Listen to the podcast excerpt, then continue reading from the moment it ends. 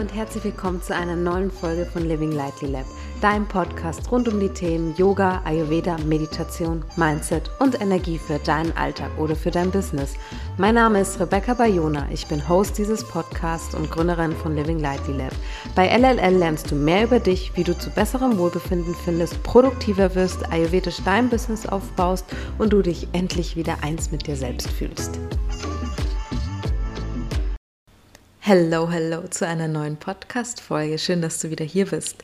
Ich hoffe, du bist auch gut in das neue Jahr gestartet und konntest schon all deine Goals und Visionen für dieses Jahr auch ausarbeiten. Heißt jetzt noch nicht, dass du die schon hier erledigt haben musst. Aber selbst wenn du dir noch keine Goals für dieses Jahr auch gesetzt hast, dann ist das auch vollkommen okay. Wenn du dazu ein bisschen Inspiration noch brauchst, dann kannst du vielleicht sogar in meinen letzten Podcast reinhören und da gebe ich dir einige Tipps dazu. Und wenn du das vielleicht schon gemacht hast und dir halt vor allem auch deine Ziele für dieses Jahr schon festgelegt hast, vielleicht bist du eben auch jemand, der sich im, vor allem im Health-Bereich auch einige neue Vorsätze ähm, festlegen möchte für das neue Jahr. Und wenn zum Beispiel auch Yoga dazugehört, dann ist diese Folge für dich besonders interessant, weil ich dachte, ich mache heute mal eine Podcast-Folge ähm, zu welche Yoga-Art ist eigentlich die richtige für mich. Denn es gibt mittlerweile wirklich schon sehr, sehr, sehr viele verschiedene Arten von Yoga. Und ich bin mir auch sicher, dass du bestimmt schon einige auch ausprobiert hast. Nur stellt man sich ja auch immer noch die Frage so, okay, hey, hm, welche tut mir jetzt gerade halt auch wirklich gut und welche Yoga-Art ist zum Beispiel für mich persönlich die richtige. Und dazu möchte ich mehr in dieser Folge heute mit dir darüber sprechen. Aber erstmal so vorab, welche verschiedenen Yoga-Arten gibt es denn eigentlich? Also ich habe hier mal eine, also ein paar werde ich dir hier in diesem Podcast mal aufzählen, so die wichtigsten, ja, was heißt wichtigsten ist jetzt, sei jetzt dahingestellt, sondern so die bekanntesten Yoga-Arten. Und ja, Yoga hat, hat tatsächlich viele verschiedene Schwerpunkte und greift tatsächlich auch auf viele verschiedene individuelle Bedürfnisse. Und darauf kommt es letztendlich halt auch an, je nachdem, welchen Schwerpunkt man eben halt auch setzen möchte und vor allem halt auch, was dein Bedürfnis im Yoga letztendlich auch ist. Deswegen hier erstmal so, so vorab, welche Yoga-Arten gibt es denn eigentlich? Also grundsätzlich sind so die bekanntesten sind Hatha Yoga, Vinyasa, Ashtanga, Kundalini, Bikram oder auch Hot Yoga mittlerweile, Yin Yoga, Restorative. Das sind so die bekanntesten Yoga-Arten, würde ich jetzt mal sagen, die so aktuell so gang und gäbe sind. Und darüber möchte ich dir heute so ein bisschen mehr erzählen. Ähm, zum einen gibt es ja hier Hatha Yoga. Also Hatha Yoga ist wirklich eine ganz traditionelle Form des Yoga, die sich vor allem halt auch auf physische Praxis von Yoga konzentriert und ja, in vielen modernen Yoga-Stilen sozusagen die Grundlage bietet. Der Begriff Hatha setzt sich aus den Sanskrit-Wörtern Ha steht für Sonne und Ta steht für Mond zusammen, was halt auf die Vereinigung und Balance eigentlich der entgegensetzenden Kräfte sozusagen so ein bisschen hinweist. Also so ein bisschen so auch wie Yin und Yang. Und Hatha ist praktisch ideal für Yoga-Einsteiger. Da hat er wirklich viele statische Haltungen enthält und man hält praktisch länger halt auch die Posen. Und vor allem, wenn du die Yoga-Posen am Anfang noch nicht sehr gut kennst, wird auch oftmals in den Hatha-Stunden so den Fokus darauf gelegt, dass man die Yoga-Posen korrekt halt auch ausführt. Und das ist im Endeffekt, deswegen ist es Hatha-Yoga ideal ähm, für Yoga-Einsteiger. Dann die nächste Form ist Vinyasa. Ich glaube, Vinyasa Yoga ist eins so der bekanntesten Yoga-Arten an sich und ist eigentlich dafür bekannt, dass ähm, also für seine fließenden und dynamischen Bewegungsabläufe, also sprich die Übergänge zwischen den Asanas sind oftmals halt geschmeidig und werden halt oft durch die Koordination mit der Atmung gesteuert. Sprich im Endeffekt, du machst eine Yoga-Pose, atmest ein, du bewegst dich wieder, atmest aus und das Ganze läuft dann praktisch so in deinem Atem Atemfluss letztendlich auch ab. Und der Begriff Vinyasa bezieht sich halt auch tatsächlich auf die synchronisierte Bewegung von Atem und Bewegung. Und das ist sozusagen, hat auch viele harte Elemente halt auch mit drin. Ähm, nur ist halt ein bisschen schneller im Endeffekt als jetzt Hatha an sich. Dann gibt es auch noch Ashtanga Yoga. Ashtanga Yoga ist so eine dynamische und kraftvolle Form des Yoga und ähm, ist meistens auch relativ festgelegt auf eine Abfolge von Asanas. Also Asanas sind Körperhaltungen.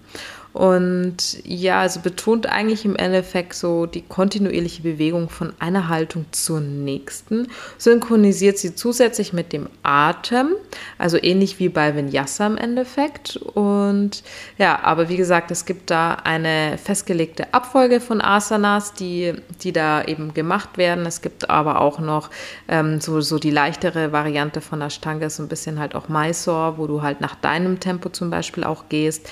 Aber Ashtanga ist im Endeffekt eine feste Abfolge von, von, ja, von, von Yoga-Asanas. Und ähm, oftmals wird es auch hier als Primal Series zum Beispiel halt auch genannt. Das ist so das bekannteste im Endeffekt so im Ashtanga. Empfehle ich vor allem für diejenigen, die sich so ein bisschen hier auch challengen wollen.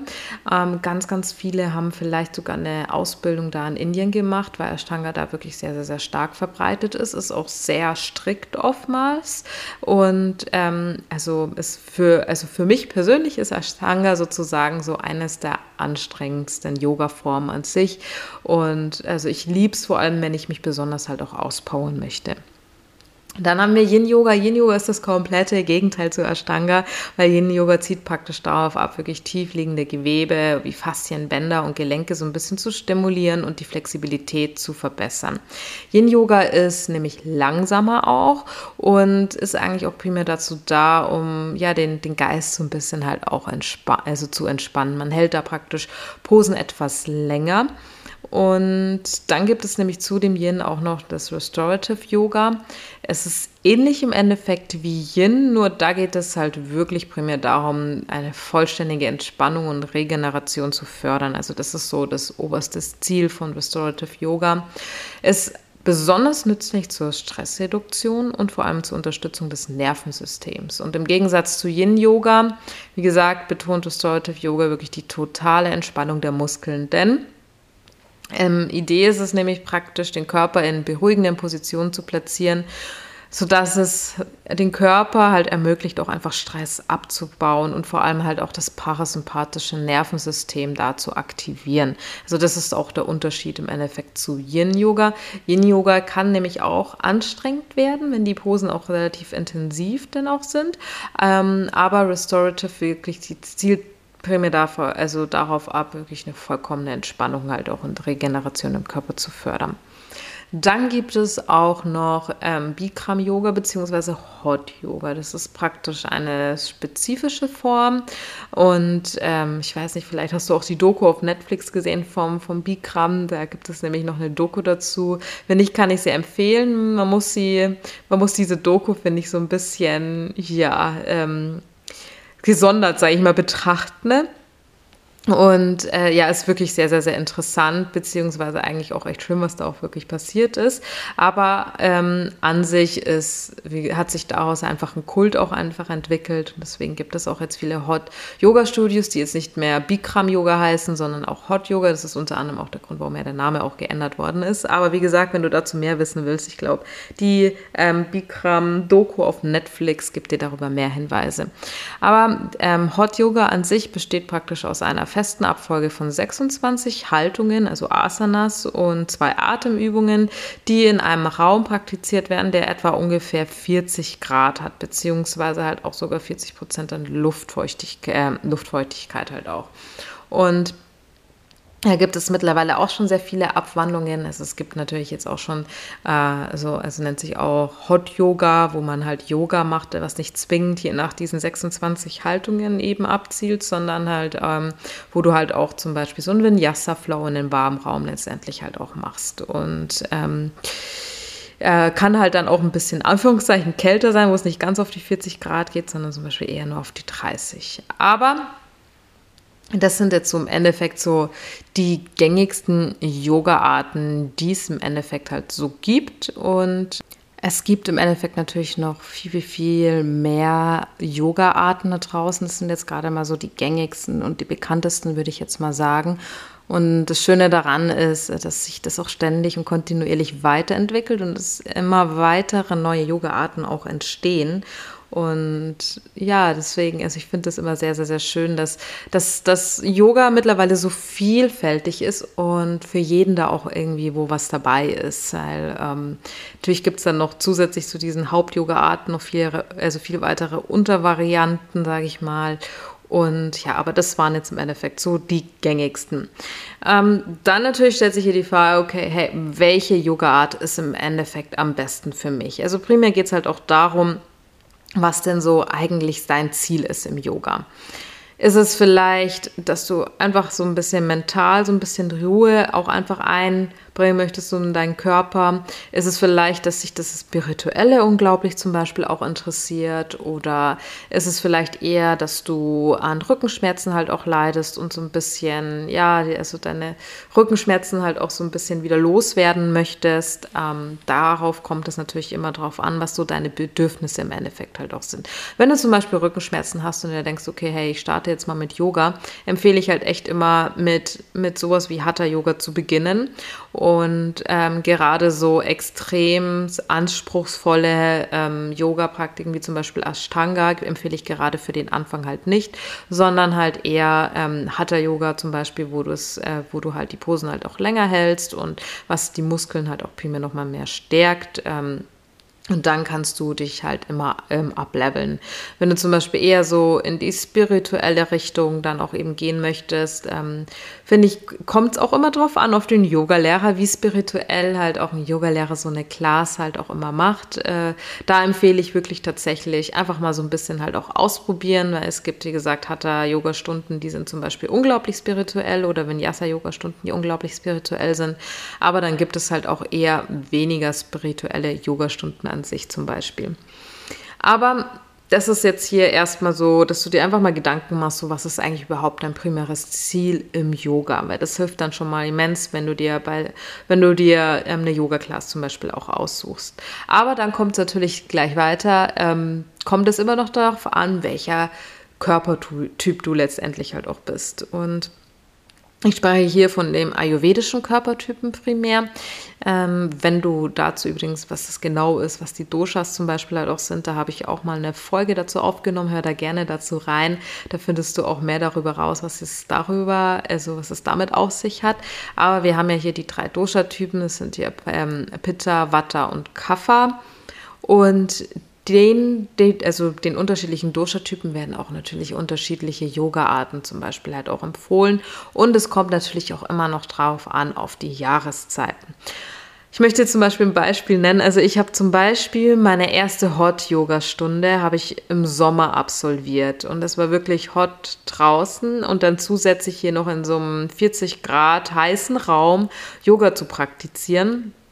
Dann hatte ich auch noch zusätzlich eine relativ kurze Nacht und also die erste Hot-Yoga-Stunde war für mich einfach nur anstrengend und mir war wirklich schlecht danach. Ich hatte Kopfschmerzen danach und ich wusste, ich dachte mir da am Anfang so, okay, hey, was geht hier eigentlich ab? Das ist, also ich glaube, da werde ich nie wieder einmal und nie wieder letztendlich da halt auch reingehen. Und äh, ja, also da dachte ich mir dann echt so, okay, hey, äh, gut, ich glaube, Hot Yoga ist im Endeffekt halt auch einfach nichts. Aber anders wiederum war ich dann, dachte ich mir, okay, im Winter habe ich es noch einmal ausprobiert und dann habe ich es halt auch einfach geliebt. Und das liegt halt auch daran letztendlich, ähm, im Sommer ist Pitta sehr, sehr, sehr präsent. Also Pitta ist, ist, steht eh im Endeffekt für Feuer. Und wenn du sehr viel Feuer um dich herum hast und dann zusätzlich noch zu so einer feurigen Hot-Yoga-Stunde letztendlich auch gehst, dann wird es dem Körper letztendlich zu viel. Und wenn du dann auch noch zusätzlich Pitta-Typ bist, also ich bin Vata-Pitta-Typ, also ich habe auch von mir im Grund auf schon sehr viel Pitta in meinem Körper, dann äh, tut sich der Körper tatsächlich schwer, diese Hitze im Körper auch wieder loszuwerden. Und deswegen hat sich das bei mir halt in, also in Form von Kopfschmerzen zum Beispiel auch sehr stark geäußert. Und deswegen wusste ich, okay, hey, hm, ist jetzt gerade nicht so für mich.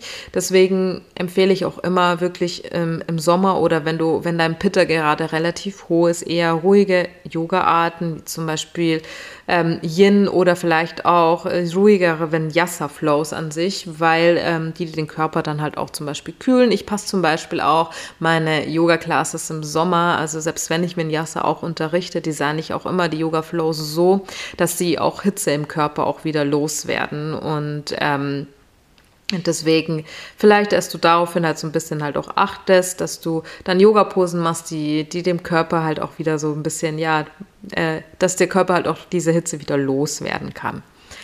Dann zum einen gibt es ja dann, also neben Pitte halt auch Watter und Watter ist vor allem halt auch im Herbst und im frühen Winter relativ präsent. Und Watter braucht halt eher Grounding und sogar auch ein bisschen mehr Hitze auch tatsächlich im Körper, weil Watters sind halt auch die, die immer relativ schnell frieren. Deswegen zum Beispiel, weil ich bin ja auch ähm, ein Watter-Typ unter anderem, hat mir dann das Hot Yoga im Winter sehr, sehr, sehr gut getan, weil ich mir, also weil, weil ich die Hitze und diese Wärme auch einfach gebraucht habe. Und deswegen war, also weiß ich auch für mich Hot Yoga, I love it, aber only im Winter. Und im Sommer lasse ich da, wie gesagt, die, die Finger davon, vor allem wenn es sehr, sehr, sehr halt, äh, sehr heiß auch draußen ist. Denn Wattas, wie gesagt, brauchen eher mehr so ein bisschen Grounding und mehr so Hitze, deswegen auch da gibt es dann eher so ein bisschen ähm, anspruchsvollere Vinyasa-Flows, kann ich da empfehlen. Wie gesagt, Hot Yoga oder tatsächlich halt auch Hatha, weil Hatha kann man natürlich auch auf zweierlei auch ähm, gestalten. Also ähm, Hatha kann nämlich auch sehr, sehr, sehr anstrengend sein. Das kommt halt auch, auch immer auf die Hatha-Yoga-Stunde letztendlich an. Aber da ähm, achte ich zum Beispiel, auch wenn ich zum Beispiel unterrichte, dass ich dann eben dahingehend halt auch ähm, ja, sehr, sehr, sehr wärmende Yoga-Posen, die von innen heraus halt auch wärmen, dieser Grounding sind zum Beispiel so im, im im Herbst und im Winter zum Beispiel halt auch, ähm, ja, in der Richtung Unterrichte. Mhm. Dann gibt es hier auch noch Kaffer. Kaffer ist praktisch der späte Winter und der Frühling, da wenn's, ähm, wenn halt der Schnee langsam auch anfängt zu schmelzen und äh, ja, dass das Wetter langsam wieder besser wird, sage ich mal, besser in Anführungszeichen, also sprich wieder wärmer wird. Ähm, und bei, bei Kaffers ist es so, da muss man den Detox so ein bisschen halt auch antreiben, dass man die Schwere auch wieder los wird. Deswegen ist da zum Beispiel halt wirklich so Ashtanga-Yoga ist perfekt, weil es sehr anspruchsvoll halt auch ist und ähm, es sind auch sehr viele Haltungen drin, die den Körper so ein bisschen auch detoxen. Ähm, Fast-Pace Vinyasa ist da relativ gut, um diese Schwere auch im Körper wieder loszuwerden. Oder tatsächlich dahingehend auch zum Beispiel einfach so, so eine Hot-Yoga-Stunde um. Weil für Kaffers tut nämlich auch Hitze relativ gut, weil also Kaffers haben auch oftmals zum Beispiel auch kalte Hände und ähm, dass halt da auch der ganze Kreislauf und die Blutzirkulation wieder angekurbelt wird, äh, empfehle ich da wirklich wieder, also eher so ein bisschen ja, anstrengender, in Anführungszeichen, Yoga-Arten. Genau, aber das hier eben zu den Doshas, zu den Jahreszeiten und welche Yoga-Art denn für dich denn die ja richtige halt auch eben sein könnte. Deswegen hoffe ich, dass du hier so ein bisschen, ja, so ein bisschen so einen kleinen Einblick auch nochmal gefunden hast. Hier nochmal eine kurze Zusammenfassung. Also es geht einfach primär auch darum, dass du erstmal herausfindest, was deine, was deine persönlichen Ziele halt auch sind, was du mit Yoga zum Beispiel halt auch erreichen möchtest. Wie gesagt, ob es da eher so die mentale Balance und die mentale Ruhe auch ist oder ob es die, also, oder ob es tatsächlich ähm, das spirituelle Wachstum zum Beispiel halt auch ist oder deine körperliche Gesundheit. Je nachdem, und dann, äh, dass du für dich schaust, welcher Dosha-Typ du letztendlich bist, welche Jahreszeit wir halt auch eben gerade haben. Und dein Körper wird dir aber sowieso im Endeffekt schon sagen, was dir jetzt auch gerade gut tut. Und ja, wird dir, wird dir dann, eine, dann eine, dir, dir schon den richtigen Push und die Anzeichen letztendlich halt auch ge also geben. Und ansonsten kann ich dich auch immer daran, also dazu ermutigen, dass du vielleicht auch einfach mal Yogastunden auch ausprobierst. Weil ich finde auch, dann kommt es auch immer noch darauf an, äh, mit welchem Yoga-Lehrer man nämlich auch sehr stark äh, sympathisiert. Und äh, ich finde es zum Beispiel bei mir ist es extrem so, ähm, wenn ich, ein, wenn ich einen Yogalehrer richtig, richtig gut finde, dann liebe ich dann auch wirklich die Stunden und gehe da auch regelmäßig hin. Und das finde ich, das spielt für mich zum Beispiel echt eine große Rolle. Ähm, also unter anderem, wie gesagt, einfach der Yogalehrer und die Vibes, die halt da auch einfach immer mit rüberkommen. Aber genau deswegen so viel, so viel dazu, welche Yoga-Art denn die richtige für dich ist. Also ich hoffe, dass ich dir hier einige Tipps mitgeben habe können. Und ja, wenn du dir vor allem aber auch unsicher bist, so was überhaupt dein Dosha-Typ letztendlich ist und welche Yoga-Art zum Beispiel auch für dich die richtige auch ist und du zum Beispiel auch mehr über Ayurveda wissen möchtest, vor allem auch, wie du deinen Körper wieder mehr in Balance bringst, weil darum geht es primär im Ayurveda, dein, deinen Körper, deinen Körper in deine individuelle, in deine persönliche persönliche Balance halt auch wieder zurückzubringen, dann kann ich dir sehr meinen ganzen unverbindlichen 15-Minuten-Call bei mir empfehlen. Ich tue den ähm, Link dazu in die Show Notes, wo du dir einen Call bei mir buchen kannst und wir können mal darüber quatschen, so was denn so deine Ziele sind und wie ich dir da vielleicht sogar weiterhelfen kann und dir dann auch dementsprechende Tipps mitgeben kann. Auf jeden Fall freut es mich sehr, dass du heute wieder eingeschaltet hast und bis zur nächsten Folge. Lieben Dank, dass du heute reingehört hast. Wie immer findest du alle wichtigen Links und Infos in den Show Notes. Wenn dir der Podcast gefallen hat, dann würde es mich freuen, wenn du den Podcast mit jemandem teilen würdest oder ihn positiv bewerten würdest. Und es würde mir auch sehr helfen. Gerne darfst du auch mir persönlich auf Instagram schreiben, wenn du Themenwünsche oder Anmerkungen hast. Ich freue mich sehr, wenn du nächste Woche Montag wieder einschaltest und wünsche dir bis dahin eine schöne Zeit.